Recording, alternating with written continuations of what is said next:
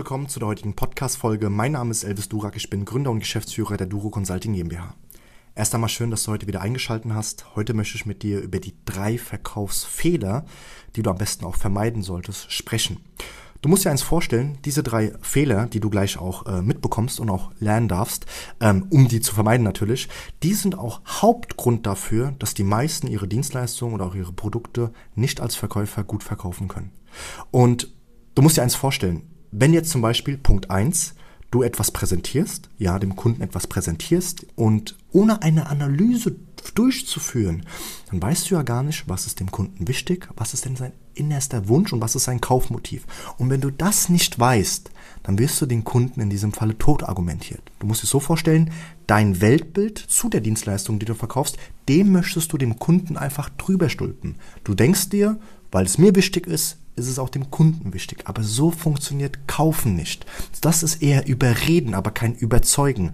Viel wichtiger wäre doch einfach zu wissen, was will der Kunde und darauf basierend eine Präsentation auch vorzustellen. Und das ist der aller, allererste wichtige Verkaufsfehler, den du am besten vermeidest, nämlich nicht präsentieren ohne eine Analysephase, ohne eine Analyse durchgeführt zu haben. Punkt eins. Punkt zwei, das sehe ich sehr, sehr oft auch, ähm, unter anderem auch bei den Mitarbeitern, ähm, beim ersten Nein geben die auf. Beim ersten Nein machen die das nicht. Ein kleines Beispiel.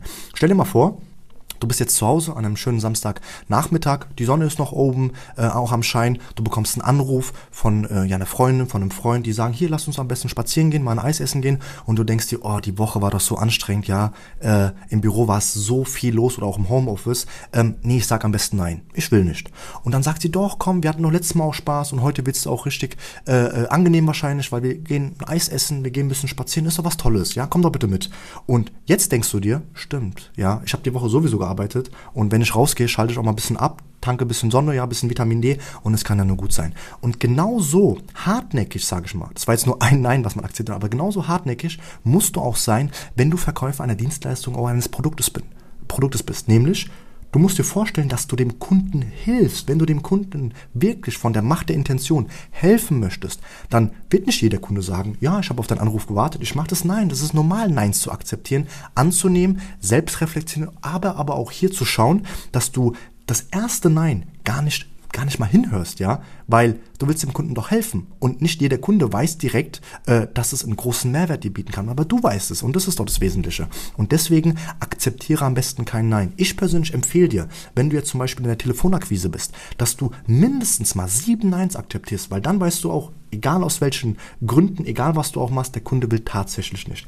Und das ist so ein Knackpunkt, ob es im sportlichen Bereich ist, ob es auch privat ist oder auch im Beruf, akzeptiere nicht das erste Nein. Nicht jeder, und das haben viele auch als Überzeugung, nicht jeder wird sofort sagen, ach prima, Herr Durak, Sie rufen an, ich habe ja nur auf Ihren Anruf gewartet. So funktioniert das nicht, ja. Äh, der äh, Gründer von KFC mit dem Hähnchen, der hat wahrscheinlich etliche Neins akzeptiert, ja, und auch akzeptieren müssen, hat weitergemacht und hat im hohen Alter von ein bisschen mehr als 60 erst dann erfolgreich auch alles umgesetzt. Und das nennt man Beharrlichkeit, ja. Punkt zwei, nicht beim ersten Nein sofort aufhören.